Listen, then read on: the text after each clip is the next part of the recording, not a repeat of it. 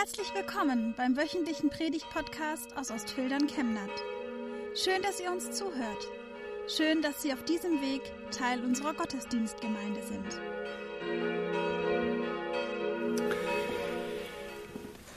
Liebe Gemeinde, wie sieht es mit der psychischen Gesundheit im neuen Jahr aus? Wie optimistisch blicken Sie, blickst du auf dieses neue, eben erst begonnene und begrüßte Jahr 2022? Wie viel Feuer brennt noch in dir oder fühlen Sie sich ausgebrannt? Auf YouTube, Grüße an alle, die gerade auf YouTube zuschauen, da gibt es ein nachdenklich machendes Video von Rezo. Rezo ist vor allem durch seine politischen Zerstörungsvideos bekannt. Rezo hat 650.000 Abonnenten.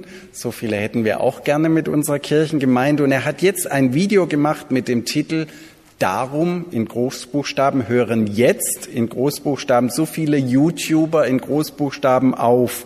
In Klammer Rezo reagiert auf Joeys Abschied. Darum hören jetzt so viele YouTuber auf. 900.000 Aufrufe hat dieses Video. Und Rezo zeigt längere Ausschnitte aus einem deprimierenden Video seines Kollegen und YouTubers Joey. Der kündigt an, seine Arbeit als YouTuber trotz großen Erfolgs zu beenden. Überarbeitung, Burnout, keine Freude mehr an der Arbeit und am Leben, auch digitaler Burnout, ständig auf Zahlen schielen, ständig reagieren müssen. Das macht etwas mit der psychischen Gesundheit das Video haben wir verlinkt auf YouTube. Sehr sehenswert. YouTuber werden ist der Traum vieler Jugendlicher. Und vielleicht kein Zufall, dass viele jetzt aufhören damit, obwohl sie erfolgreich sind. Wie geht es mir, wenn ich auf den Morgen bei vielen vermutlich wieder beginnenden Alltag schaue? Die Schule, wo nach der letzten Arbeit vor der nächsten Arbeit ist, wo die Lehrer ständig den Druck erhöhen, wo der Stoff anspruchsvoller wird und die Noten schlechter, je weiter man vorankommt, oder der Job beginnt wieder, wo viele im Homeoffice arbeiten müssen, wo der nette Austausch mit den Kolleginnen und Kollegen bei der Arbeit fehlt und der Stress völlig bei mir zu Hause bleibt und übergreift in die Familie. Wie geht es mir wenn ich am Ende des Berufslebens raus aus all dem bin, aber mich plötzlich irgendwie wertlos nicht mehr gebraucht fühle. Ja, früher, da war ich wer, aber jetzt? Viele fallen in so ein kleines Loch zu Beginn ihrer Rentenzeit und wohl dem, der weiß, was er dann Sinnvolles anfangen kann. Wie geht es mir also mit meiner psychischen Gesundheit und wie geht es mir im Hinblick auf den Glauben, in diesem neuen Jahr? Brennt da diese Flamme noch oder ist das Feuer erloschen? Unser Predigtext heute aus Jesaja 42 ist für alle, die wie ich solche Gefühle des Ausgebranntseins, der Ermüdung kennen, die aber nicht aufgeben wollen. Ich lese uns den Predigtext aus Jesaja 42 ab Vers 1. Seht, das ist mein Knecht, zu dem ich stehe. Ihn habe ich erwählt und ihm gilt meine Zuneigung. Ich habe ihm meinen Geist gegeben. Er sorgt bei den Völkern für Recht. Er schreit nicht und ruft nicht laut. Seine Stimme schallt nicht durch die Straßen. Ein geknicktes Schilfrohr zerbricht er nicht. Einen glimmenden Docht löscht er nicht aus. Er bleibt seinem Auftrag treu und sorgt für Recht. Er wird nicht müde und bricht nicht zusammen, bis er auf der Erde das Recht durchgesetzt hat. Sogar die fernen Inseln warten auf seine Weisung. Gott, der Herr, ist es, der den Himmel geschaffen hat und ihn ausspannt wie ein Zelt. Er breitet die Erde aus und lässt Pflanzen auf ihr wachsen. Er gibt den Menschen auf der Erde Atem und Lebensgeist denen, die auf ihr wohnen. Er spricht ich, der Herr, bin dir treu. Ich habe dich gerufen. Ich nehme dich bei der Hand und beschütze dich. Durch dich zeige ich meine Verbundenheit mit den Menschen. Ich mache dich zum Licht für die Völker. Du wirst Blinden die Augen öffnen und Gefangene aus dem Kerker holen. Die im Dunkeln sitzen, befreist du aus der Haft. Ich bin der Herr Yahweh. Das ist mein Name.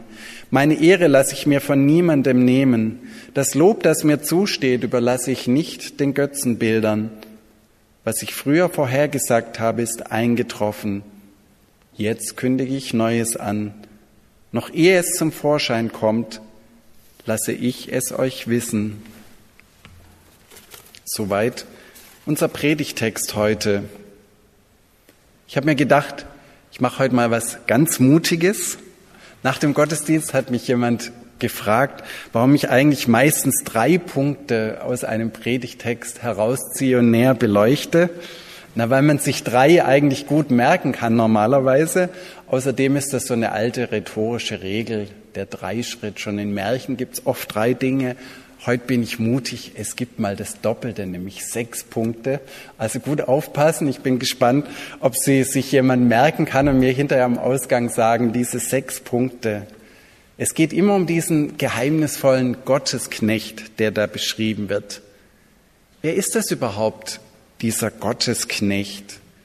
Im Jesaja-Buch gibt es insgesamt vier von diesen Gottesknechtsliedern, wie man die nennt.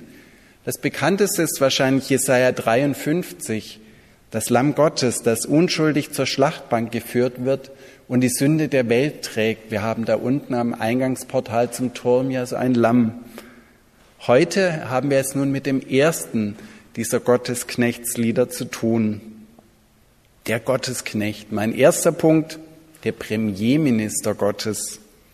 Ganz offensichtlich wird in diesem Text hier eine wichtige Person präsentiert, der Öffentlichkeit vorgestellt und mit göttlicher Autorität ausgestattet. Seht, das ist mein Knecht, zu dem ich stehe. Ihn habe ich erwählt und ihm gilt meine Zuneigung.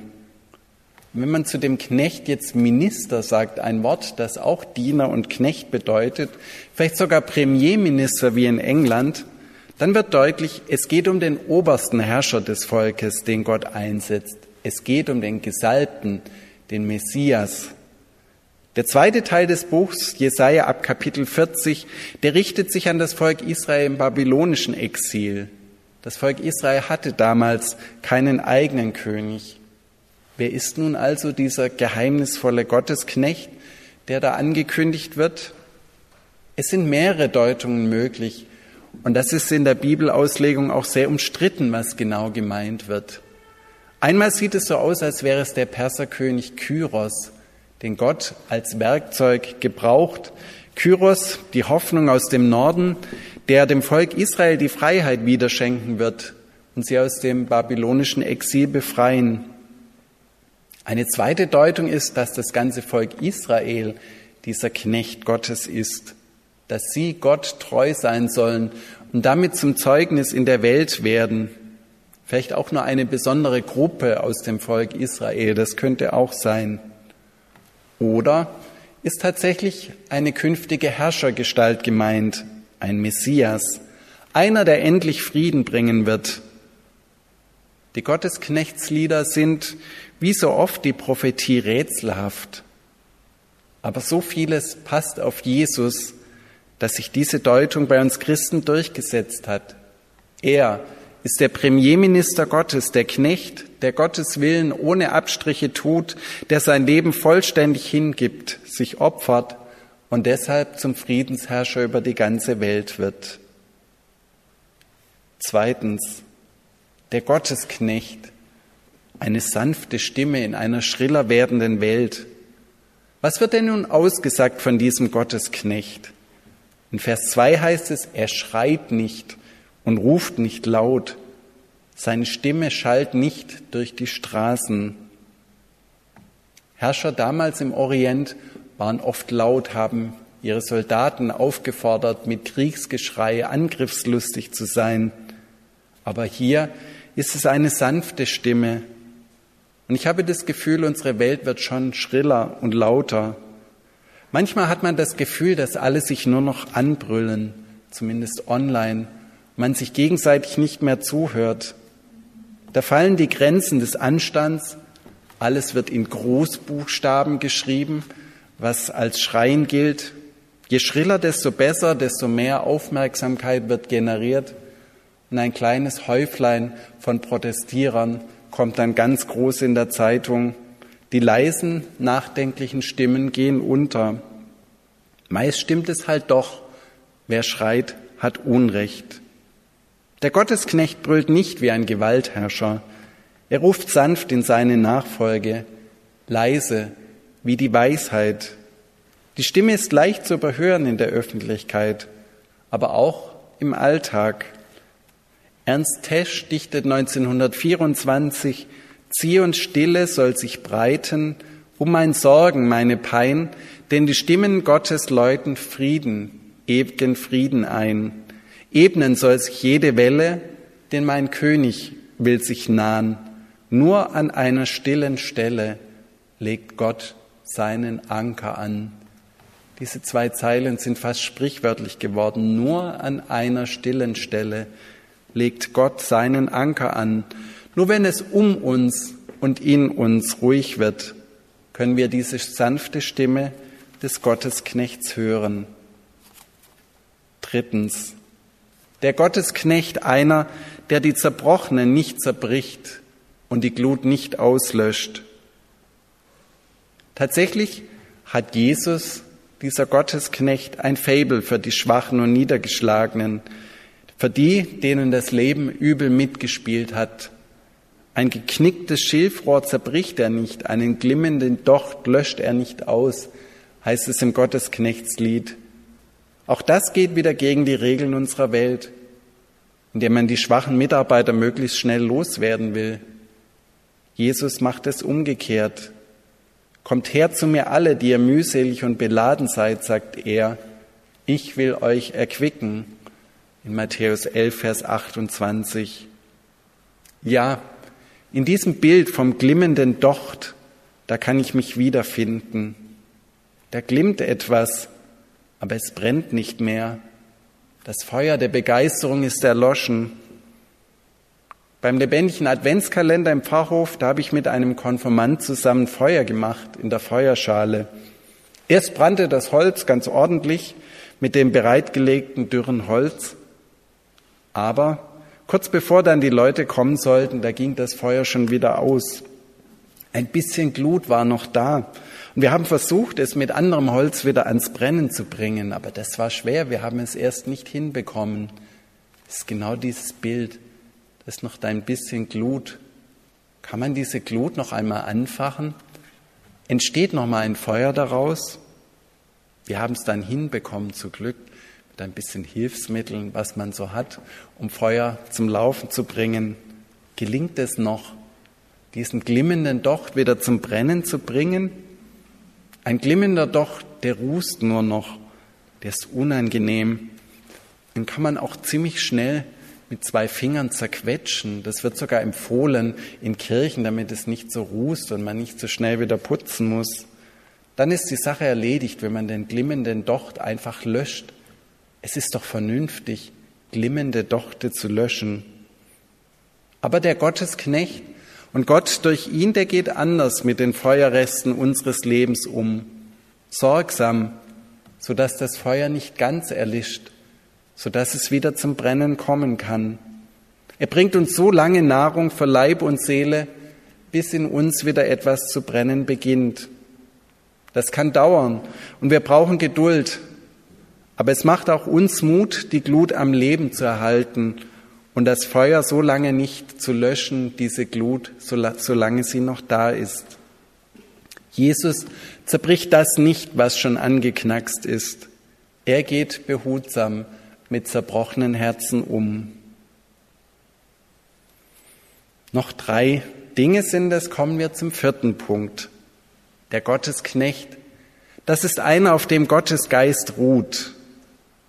Ich habe ihm meinen Geist gegeben, steht gleich in Vers 1. Interessant, dass in Vers 5 zu lesen ist, dass Gott allen Menschen den Atem, seinen Lebensgeist gibt. Aber es gibt neben dem allgemeinen Lebensatem eben auch diesen besonderen Geist Gottes, der im Alten Testament nicht einfach jedem Gläubigen zuteil wurde, sondern nur bestimmten Persönlichkeiten. Der Gottesknecht hat diese besondere Verbindung zu Gott, diesen Geist Gottes auf sich und in sich. Und davon haben wir heute in der Schriftlesung gehört, wie der Geist Gottes bei seiner Taufe auf Jesus herabkam in Gestalt einer Taube. Dies ist mein lieber Sohn, an dem ich wohlgefallen habe. Und durch die Taufe, das ist die große Verheißung, kommt der Geist Gottes auch in uns. Dann, wenn wir uns bewusst entscheiden, dass wir nicht nur diesen Lebensatem haben wollen, sondern auch den Geist Gottes in uns den Gott uns schenkt, wenn wir als seine Kinder leben wollen. Mit dieser besonderen Verbindung zu Gott, mit unserem Geschaffensein und dem Lebensatem, da hängt auch gleich der nächste Punkt zusammen. Der Gottesknecht. Er ist beschützt vom Schöpfer der Welt. Ab Vers 5 wird in unserem Text beschrieben, wie Gott Himmel und Erde und die Menschen erschaffen hat. Und dieser mächtige Gott beschützt den Gottesknecht und auch alle Menschen, die sich vom Geist Gottes bestimmen lassen. In dem YouTube-Video von Rezo, es lohnt sich das mal anzuhören, da gibt es eine spannende Passage. Rezo ist ja selbst Sohn eines Pfarrer-Ehepaars. Das heißt, er hat ziemlich viel vom Glauben mitbekommen in seiner Jugend. Aber er kann mit dem Glauben nicht mehr viel anfangen und hat mal gesagt, er geht nur noch an Weihnachten in die Kirche. Und er sagt als Gegenmittel gegen diese Selbstausbeutung, die viele YouTuber leben, als Gegenmittel gegen diesen Perfektionismus, der in den Burnout führt, da sagt er, man soll sich mal so Originalsprache universumsmäßig rauszoomen und sich klar machen, dass dein Leben im Universum nur ein unbedeutender Hauch ist, der nichts ausmacht. Er gibt selbst zu, dass das nihilistisch klingt und einen irgendwie runterzieht. Aber er sagt, das soll als Gegengift dienen gegen den Trieb, immer mehr leisten zu wollen. Ich als ein unbedeutender Hauch im Universum. Wir lesen hier etwas ganz anderes. Auch der Jesaja-Text empfiehlt dieses Rauszoomen, mich einordnen in die große Welt, in das Universum, mal mich ganz von oben mit Abstand sehen. Aber wie anders ist es, wenn ich weiß, dass Gott der Schöpfer dieses Universums ist, dass er noch das kleinste Geschöpf im Blick hat, dass er sogar mitbekommt, wie es in Matthäus 10, Vers 29 heißt, wenn ein kleiner Spatz zur Erde fällt, der billig zu kaufen ist. An Gott geht das nicht einfach vorbei.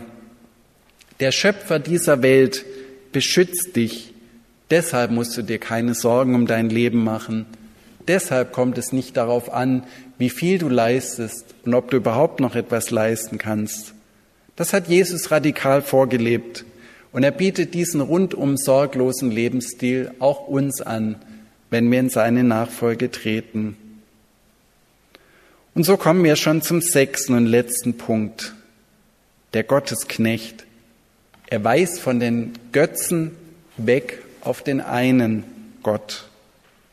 In seiner Person ist der Gottesknecht der Beweis, dass Gott in die Geschichte eingreift.